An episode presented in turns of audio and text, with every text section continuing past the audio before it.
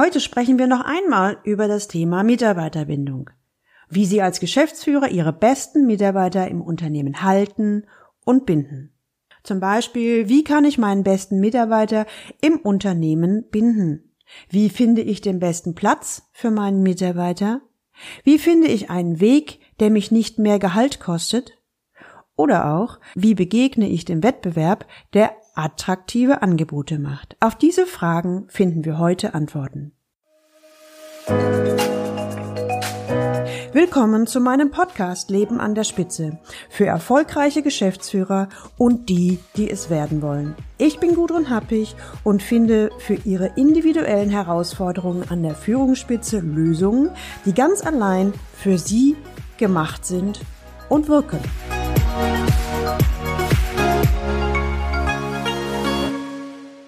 Sie können sich noch an Daniel T. erinnern?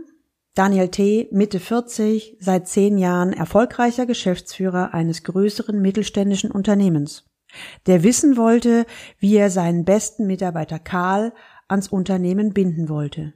Und er feststellte, dass er sich vorher eine ganz andere Frage beantworten musste, bevor er sich um Maßnahmen der Mitarbeiterbindung kümmern kann. Falls Sie die Folge verpasst haben oder Sie sich nicht mehr erinnern können, dann hören Sie bitte unbedingt nochmal in Folge 9, bevor Sie hier weiterhören. Daniel T. ist Geschäftsführer eines größeren mittelständischen Unternehmens. Ein Hidden Champion in seiner Branche. Er ist seit zehn Jahren in der Geschäftsführung, macht einiges anders als seine Vorgänger. Er möchte seinen Mitarbeitern viel Freiraum zur Entwicklung lassen, er möchte seine Leute fördern und zum Mitdenken bewegen. Das klappt soweit ganz gut. Die Ergebnisse im Unternehmen sind gut, die Fluktuation gering. Mitarbeiter Karl ist einer seiner besten Mitarbeiter. Karl ist aktuell unzufrieden und will das Unternehmen verlassen. Daniel T. legt los. Frau Happig, seit unserem letzten Termin ist eine Menge passiert. Ich habe noch mal viel darüber nachgedacht, wie ich so ticke und funktioniere. Mir ist dann noch mal deutlich aufgefallen, dass ich schnell mal einen Mitarbeiter idealisiere, um ihn zu einem anderen Zeitpunkt abzuwerten oder nur noch in ihm das Schlechte sehe. Boah, das tut weder mir, dem Mitarbeiter, noch dem Unternehmen gut. Da werde ich in Zukunft echt mehr darauf achten und mich bemühen, beide Seiten der Medaille zu sehen. Zweitens, mir ist nochmal bewusst geworden, wie wichtig es ist, bevor ich mich im Außen um irgendwas kümmere, dass ich mir selbst darüber im Klaren werde, was meine Meinung bzw. Entscheidung zu einem Thema ist, ob ich einen Mitarbeiter behalten will oder nicht, und zwar bevor ich mir über Lösungswege Gedanken mache. Und im dritten Schritt, wie wichtig diese innere Klarheit ist. Also ehrlich gesagt, das ist nicht nur ein Thema bei Mitarbeiterbindungsthemen, sondern eigentlich bei allen Dingen, die es zu entscheiden gibt. In den letzten Wochen habe ich mich also viel mit dieser Klarheit bezüglich Karls Bleiben oder Nichtbleiben beschäftigt. Und ich bin mir echt sonnenklar. Ich will, dass er bleibt. Das ist so klar wie Kloßbrühe. Aber im Moment habe ich so überhaupt keine Ahnung, wie ich das anstellen soll. Also was ich heute unbedingt brauche, sind klare und spezifische Lösungswege, wie ich Karl binde, beziehungsweise was ich ihm überhaupt vorschlagen kann. Ähm, wenn ich nochmal reflektiere, was ich bislang schon ausprobiert habe, äh, was aber letztendlich nicht funktioniert hat, dann war das als allererstes, ich habe mir überlegt, wie viel mehr Geld ich ihm bieten könnte. Ich bin aber zu der Überlegung gekommen, dass er für das, was er macht, schon überbezahlt ist, also habe ich den Gedanken verworfen. Im zweiten Schritt, ich habe recherchiert, was man so im Bereich kaufmännischer Leiter oder Personal alles so machen könnte. In den Bereichen, in den meisten Bereichen sehe ich ihn aber nicht. Für kaufmännische Dinge ist er zu chaotisch, für Personalleiterthemen fehlt ihm einfach das breite Wissen und auch die Erfahrung. Dann habe ich mich sogar gefragt, ob wir als Tausend-Mann-Unternehmen überhaupt so eine Stelle brauchen oder ob Karl nicht in einem Konzern besser aufgehoben wäre. Ja, und im vierten Schritt dann fingen wieder meine kreiselnden Gedanken und Ideen an. Mir fielen nur Gründe ein, warum es besser wäre, den Karl gehen zu lassen. Oder wenn er von sich aus gehen würde. Weil ich ihm ja doch nichts Gescheites bieten kann. Also Sie sehen, Frau Happig, ein einziges Durcheinander. Die Klarheit, dass ich Karl behalten will, ist nach wie vor da. Die Klarheit, wie ich das anstellen kann, ist mir vollkommen schleierhaft. Er wartet einen Moment, bevor er weitermacht. Also mal ganz ehrlich, um es auf den Punkt zu bringen. Meine wichtigsten Fragen sind jetzt, erstens, wie halte ich Karl? Zweitens, was biete ich ihm an? Drittens, was kann ich ihm überhaupt anbieten? Was nicht der Wettbewerber auch bietet? Ja, und als Mittelständler sind mir finanziell natürlich die Hände gebunden. Frau Happig, ich wünsche mir jetzt, dass Sie mir eine Lösung zeigen, die zu mir und auch zum Unternehmen und natürlich zu Karl passt. Und die auch zu den Rahmenbedingungen passt. Huh. Ein wenig bleibt mir gerade die Luft zum Atmen weg. Ich überlege, was ist das nächste, was jetzt zu tun ist. Ich denke, als allererstes brauchen wir nochmal das Commitment von Daniel T. Was ist Daniel bereit zu geben? Und im zweiten Schritt brauchen wir dann konkrete nächste Umsetzungsschritte. Ich werde wahrscheinlich eine Menge Fragen stellen und versuchen, Licht ins Dunkle zu bringen. Bei den letzten Worten von Daniel, insbesondere seinem letzten Satz, ich wiederhole ihn nochmal, ich wünsche mir jetzt, dass Sie mir eine Lösung zeigen, die zu mir und auch zum Unternehmen und natürlich zu Karl passt und die auch zu den Rahmenbedingungen passt, zog sich ehrlich gesagt mein Hals immer mehr zusammen. Ich hörte viele Wünsche, bei mir kam es an wie Forderungen und dann noch den Hinweis, Lösungen durch Sie, Frau Happig. Ich spürte einen enormen Erwartungsdruck von Daniel, irgendwie so wie Sie sind verantwortlich für die Lösung. Aber passte das? Bin ich, Gudrun Happig, verantwortlich für eine Lösung? Ich wusste jetzt nicht so genau, wie ich weitermache. Ich versuchte einfach mal mit einer Frage. Daniel, wenn es um Lösungen geht, was denken Sie, wer jetzt dafür verantwortlich ist? Sie, ich, wir beide. Daniel formulierte spontan, naja, Sie. Wofür bezahle ich Sie denn? Dann stoppte er sich selbst und korrigierte sich. Volltreffer. Sie haben recht. Das ist echt zu einer Marotte von mir. Wenn ich selbst nicht weiter weiß, dann schiebe ich schnell die Verantwortung auf jemand anders und schraube gleichzeitig meine Erwartung an den anderen ziemlich hoch. Wenn der andere dieses quasi Agreement annimmt, dann hat er schon verloren. Warum? Der andere kann im Grunde jetzt machen, was er will. Er kann die besten Vorschläge machen. Ich werde immer etwas auszusetzen haben und somit scheint es so, als dass die Vorschläge von dem anderen immer schlecht sind. In meinem Denken kann ich den anderen wieder abwerten. Der bringt es nicht. Das äußere ich dann manchmal auch genauso. Aber eigentlich geht es eher darum, dass ich die Verantwortung wegschieben will. Ich will gar nichts lösungsorientiertes machen. Oh Mist. Gut, dass Sie mich da auf einen Mechanismus aufmerksam gemacht haben. Damit mache ich mir echt ganz schön viel kaputt. Hm, wie gehe ich denn jetzt damit um? Daniel schaut mich betroffen und gerührt an. Ich überlege einen Moment, bevor ich fortfahre. Daniel, wenn Sie sich dem einen oder anderen Mechanismus auf die Schliche kommen, spricht das doch für Ihr Reflexionsvermögen. Und ich erlebe ebenfalls, dass Sie wirklich bereit sind, an sich und Ihren Themen zu arbeiten. Wenn Sie für sich erkannt haben, dass Sie gerne mal die Verantwortung wegschieben, dann ist das ein, doch eine wichtige Selbsterkenntnis. Mein pragmatischer Tipp an dieser Stelle, wenn Sie es bemerken, dann lassen Sie es einfach. Das war jetzt ein bisschen Scherz. Machen wir es mal konkret. Wenn Sie im ersten Schritt bemerken, dass Sie die Verantwortung, die Sie übernehmen müssten, zu jemand, ander, jemand anders schieben, dann machen Sie sich im zweiten Schritt bewusst, wo Sie jetzt selbst eigentlich die Verantwortung übernehmen sollten. Und im dritten Schritt übernehmen Sie die Verantwortung, die zu Ihnen gehört. Woran merken Sie, dass Sie Verantwortung übernehmen?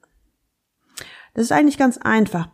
Wenn Sie an sich selbst beobachten, dass Sie anfangen mitzudenken, wenn es um Lösungsideen geht, wenn Sie nicht nach Fehlern oder Dingen suchen, die etwas verhindern, dass eine Lösung funktionieren könnte. Also problemorientiertes Denken, sondern sie stattdessen überlegen, wie sie eine Lösungsidee noch verfeinern oder runder machen könnten. Sprich, sie denken auch lösungsorientiert gemeinsam mit jemand anderem. Hm, klingt logisch. Daniel nickt. Hm, ich muss schmunzeln. Ja, eigentlich wollten wir uns doch direkt um Lösungen für Karl kümmern, aber das Leben ist nun mal wie es ist. Da durften wir noch eine kleine Kurve drehen, bevor der nächste Schritt gelingen kann. Daniel nickt wieder und formuliert, also los. Jetzt lassen Sie uns gemeinsam nach guten Wegen suchen, wie ich Karl ans Unternehmen binden kann. Daniel richtet sich auf, scheint hellwach und hochkonzentriert. Daniel, werden wir mal ganz konkret. Die erste Frage, die ich Ihnen gerne stellen würde, was sehen Sie als eine ganz besondere Stärke von Karl? Sprich, was kann er Ihrer Meinung besonders gut? Es geht hier um Ihre Sichtweise. Daniel überlegt und wird sehr klar und sehr konkret. Also, da ist zum einen seine Zuverlässigkeit und Loyalität. Er kann unheimlich gut strukturieren und organisieren. Da ist er echt eine Eins und hat mir da meilenweit was voraus. Dann hat er immer ein Auge drauf, dass auch meine Wünsche und Bedürfnisse berücksichtigt werden. Er hat immer ein Ohr für mich und bekommt auch schnell mit, wenn mit mir irgendwas nicht stimmt. Ich nenne das die gute Seele. Ich weiß, das ist für einen Mann wohl eher ungewöhnlich, aber das schätze ich wirklich sehr. Seine Sozialkompetenz, so nenne ich das jetzt mal, das ist wirklich etwas ganz Besonderes an Karl für mich. Okay, Daniel, das ist ja schon mal spannend. Dann möchte ich Ihnen gerne die zweite Frage stellen. Wegen was gehen andere Mitarbeiter oder Kollegen zu Karl? Wegen was wird Karl um Rat gefragt? Und von wem? Das frage ich Daniel erstmal ohne weiter auf seine erste Antwort auf die erste Frage einzugehen. Daniel formuliert, hm, also ganz ehrlich, da muss ich ein bisschen überlegen. Also auch ganz klar, diese Sozialkompetenz. Ähm, der bekommt echt mit, wenn irgendwo zwischen Leuten im Team oder verschiedenen Bereichen was los ist. Ja, und scheinbar haben die Leute Vertrauen zu ihm. Denn sie gehen zu ihm hin, und reden sehr offen mit ihm über ihre eigenen Themen. Da ist Karl wie so eine Art Kummerkasten. Was mich schon immer gewundert hat, alle Mitarbeiter wissen ja, dass er ein sehr enges Verhältnis zu mir hat. Und sie könnten ja vermuten, dass er petzt oder so. Aber sie erzählen ihm trotzdem alles und er ist da ja auch sehr loyal. Er petzt eben nicht oder berichtet mir Dinge wie bei neuen Gerüchten oder so weiter. Ich werde von ihm dann informiert, wenn ich eingreifen muss. Also nochmal zurück auf Ihre Frage. Ähm, die Leute im Unternehmen gehen dann zu Karl, wenn sie ihm etwas im Vertrauen sagen wollen, wenn sie mit einer Situation nicht klarkommen und einen Vertrauten zum Reden brauchen. Das können private oder berufliche Themen sein. Aber ganz ehrlich, Frau Happig, warum fragen Sie sowas? Daniel, entgegne ich, das ist eine sehr wichtige Frage. Die erste Frage, die ich Ihnen gestellt habe, zielte darauf ab, was Sie selbst besonders an Karl sehen. Das ist erstmal vollkommen egal, was das ist. Und die zweite Frage zeigt Ihnen sehr deutlich, wo andere die Kompetenz von Karl sehen. Man fragt ja jemanden immer nur um Rat, den man in diesem Bereich für kompetent hält. Das hat nichts mit Zertifikaten zu tun, sondern eher mit einer Erfahrung, die andere mit dieser Person gemacht haben. Also konkret bedeutet das, Karl wird in diesem Bereich für kompetent gehalten. Karl ist für diese Kompetenz nicht nur bekannt, sondern Karl wird für diese Kompetenz auch wertgeschätzt. Und was das Spannende ist, Sie sehen seine Sozialkompetenz für ein sehr kostbares Gut, eine Stärke, eine Besonderheit, die Karl auszeichnet. Und die Mitarbeiter im Unternehmen sehen das auch so. Was denken Sie, Daniel? Ist so eine Fähigkeit grundsätzlich wichtig, beziehungsweise hat sie einen Wert? Daniel ganz spontan, aber absolut gar keine Frage. Ich frage weiter, Warum denken Sie denn, hat diese Fähigkeit einen Nutzen für Ihr Unternehmen? Daniel überlegt eine Weile. Dann formuliert er, also, puh, das ist ja echt ein interessanter Ansatz. So habe ich das ja noch gar nicht gesehen. Aber diese Sozialkompetenz von Karl führt, im Unter in, führt in unserem Unternehmen dazu, dass also erstens ich oder wir eigentlich immer wissen, wie die Stimmung gerade im Unternehmen ist. Karl ist da wie so ein, wie so ein Seismograph. Wo läuft es gut? Wo weniger? Ja, und zweitens, je schneller man Stimmungen oder Strömung wahrnimmt, umso schneller kann man ja auch Maßnahmen ergreifen.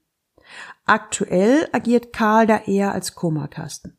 Die Leute teilen sich ihm frühzeitig mit und viele kleine Dinge lösen sich dadurch schon auf. Sie sagen ja auch immer, wenn man über etwas redet, dann entlastet es und manchmal lösen sich dann Dinge schon auf. Ich glaube, allein das ist ein Grund, warum wir eine recht niedrige Fluktuation im Unternehmen haben. Wenn ich den Nutzen in finanzieller Art konkret berechnen müsste, dann fällt mir das jetzt schwer. Aber ich kann jetzt schon sagen, die Fähigkeit von Karl hat einen unbezahlbaren Nutzen. Ja, und während ich beim letzten Mal ja noch gemeckert habe, dass Karl im Grunde überbezahlt ist, muss ich das jetzt deutlich relativieren. Wenn er nur für das Kaufmännische zuständig wäre, wäre er zu teuer. Klar. Aber ich hatte ja die Idee 30 Prozent das Kaufmännische und 70 Prozent was anderes. Und 70 Prozent diese Sozialkompetenz fürs Unternehmen einsetzen, dann ist er allemal sein Gehalt wert. Und wir könnten sogar über eine Gehaltserhöhung sprechen. Daniel wird ganz euphorisch bei dem Gedanken an die neuen Aufgaben für Karl. Ich glaube, damit wäre Karl an seinem idealen Platz. Er wäre sicherlich begeistert, wenn er genau dafür bezahlt wird, was er am besten kann. Und dies dann auch noch einen hohen Wert fürs Unternehmen hat. Das ist ja ein echter Win-Win. Also, ich bin begeistert. Wann können wir denn damit loslegen? Hm. Ich muss jetzt ein wenig auf die Bremse treten und das Gespräch ein wenig strukturieren, sonst klebt Daniel gleich auf der rosaroten Wolke und die Umsetzung könnte schwierig werden. Ähm, Daniel, fassen wir nochmal die wichtigsten Punkte zusammen. Was sind die besonderen Stärken von Karl? Er ist als allererstes der Seismograph, also die Stimmung im Unternehmen wahrnehmen. Zweitens der Kummerkasten, sprich ein offenes Ohr für die Belange der Mitarbeiter haben. Die Mitarbeiter gehen auf Karl zu, er hört ihnen ebenfalls aufmerksam zu. Drittens, er löst nicht die Probleme für die Mitarbeiter. Das ist ein ganz wichtiger Punkt, denn sonst würde er schnell zum Mülleimer der Mitarbeiter und würde für deren Glück verantwortlich gemacht werden. Und das wollen wir ja nicht. Viertens, mir kommt gerade so ein Gedanke. Könnten Sie sich vorstellen, dass Karl zu Lösungen animiert oder Lösungen initiiert? Also was meine ich damit? Wenn sich jemand im Vertrauen Karl zuwendet, dass Karl dann als Leitidee die Frage stellt, und wie könnte jetzt eine Lösung aussehen und den Mitarbeiter unterstützt, auf eine Lösung zu kommen? Daniel ist begeistert, rutscht auf seinem Stuhl hin und her. Ja, das würde den ganzen Prozess richtig rund machen. Das hat Karl bisher noch nicht gemacht. Nach dem offenen Ohr war Schluss. Aber diese Fähigkeit, Lösungen initiieren, also das traue ich ihm absolut zu. Und er hat ja auch eine Coaching-Ausbildung, da hat er das bestimmt gelernt. Daniel wippt auf seinem Sessel hin und her, wird ganz unruhig, er wirkt, als wolle er es am liebsten sofort Karl anrufen und ihm davon berichten. Doch dann sagt er, ja, und wie nennt man das jetzt? Also, die neue Rolle muss ja einen Namen haben. Also ich finde, sie sollte einen richtig tollen Namen haben, so wie Coach oder Mediator oder irgendwas Hochtrabendes. Also wie nennt man das denn sonst so? Da gibt es doch bestimmt auch offizielle Titel für. Ich unterbreche Daniel. Überlegen Sie mal, wenn Karl jetzt einen hochtrabenden Namen für diese Fähigkeiten haben würde, zum Beispiel der Firmensupervisor, würden die Leute dann immer noch zu ihm gehen? Also sich im Vertrauen an ihn wenden? Daniel wird still, überlegt, nee, ich glaube nicht. Das wäre dann mit einem Mal eine ziemlich große Hemmschwelle. So sehr ich auch Offenheit und Transparenz schätze, ich glaube, in diesem Falle wäre es besser, wenn Karl es einfach tut, also sprich bewusst tut. aber wir es nicht an die große Glocke hängen. Ich glaube, sowohl Karl als auch für die Mitarbeiter, als auch den Unternehmen, als auch dem gesamten Unternehmen wäre damit am meisten geholfen. Daniel macht eine kleine Pause, guckt mich mit leuchtenden Augen an und ist noch mehr begeistert. Irgendwie fühlt sich das alles rund an. Es passt zu Karl.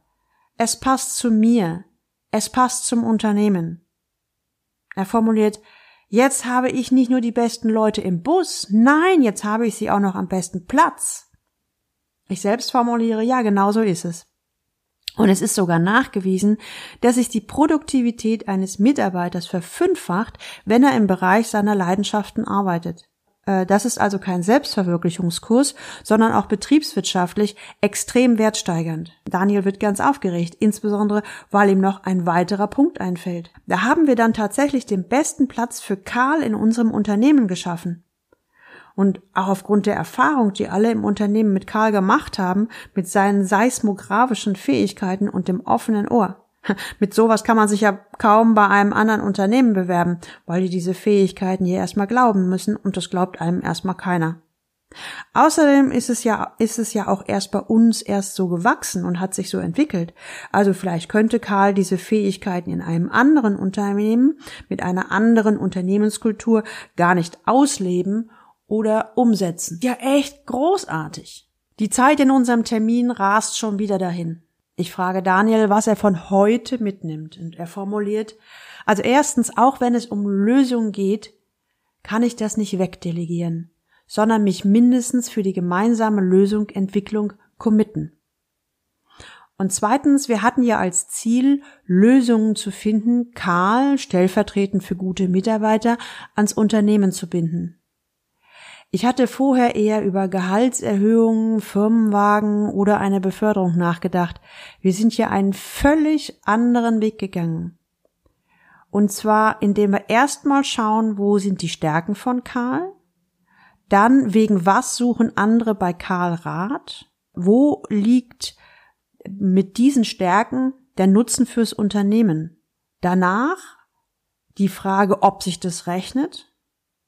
Und dann im fünften Schritt überhaupt nicht nach außen schauen, sondern wirklich zu suchen, wo ist der beste Platz für Karl in unserem Unternehmen. Mir ist auch nochmal bewusst geworden, habe ich den besten Platz für Karl im Unternehmen gefunden, dann kann er dort seine Leidenschaft einbringen und steigert seine Produktivität. Ähm, was haben Sie nochmal gesagt? Um das Fünffache? Das ist ja echt der Oberhammer. Ich bin übrigens äh, felsenfest davon überzeugt, dass jemand gerne im Unternehmen bleibt, wenn er das machen kann, was ihm am meisten Spaß macht und genau dafür auch noch Geld bekommt.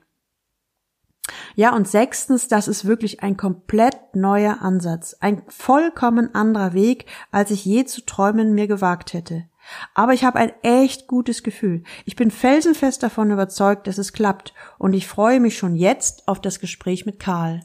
Wenn Sie als Hörer das auch kennen, dass Sie einen guten Mitarbeiter binden wollen oder auch nur die Situation, dass ein guter Mitarbeiter droht zu kündigen und Sie impulsiv Handlungsideen im Kopf haben, dann können Sie Folgendes tun.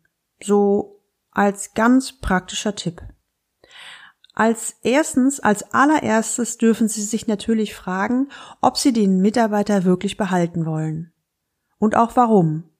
Diese innere Klarheit benötigen Sie, bevor es an Lösungsideen zur Mitarbeiterbindung geht. Im nächsten Punkt sind Sie sich klar, dass Sie ihn behalten wollen? Prima. Dann, aber erst dann, überlegen Sie sich, wo sehen Sie die Stärken Ihres Mitarbeiters? Was kann der besonders gut?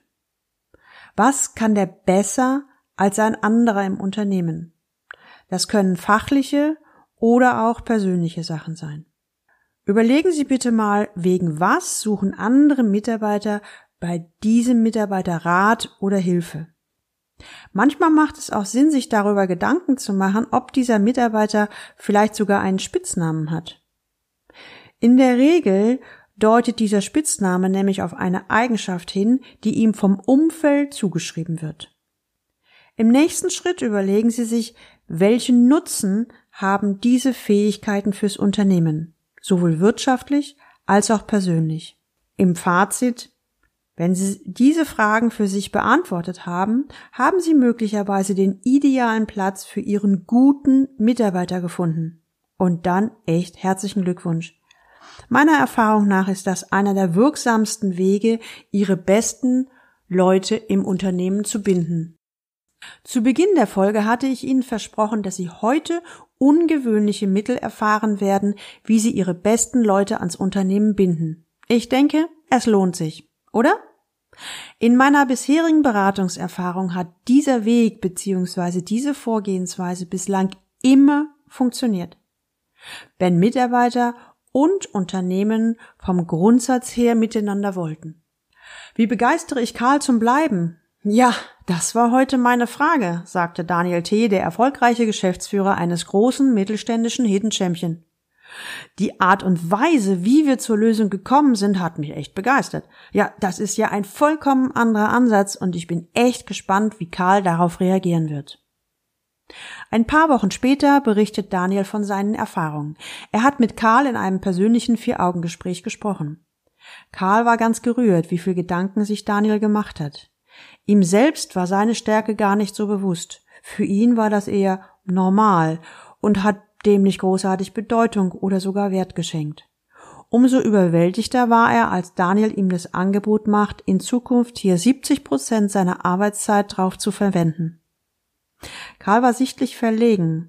Er formulierte, na, das ist doch das, was ich gerne mache. Das mache ich ja sowieso.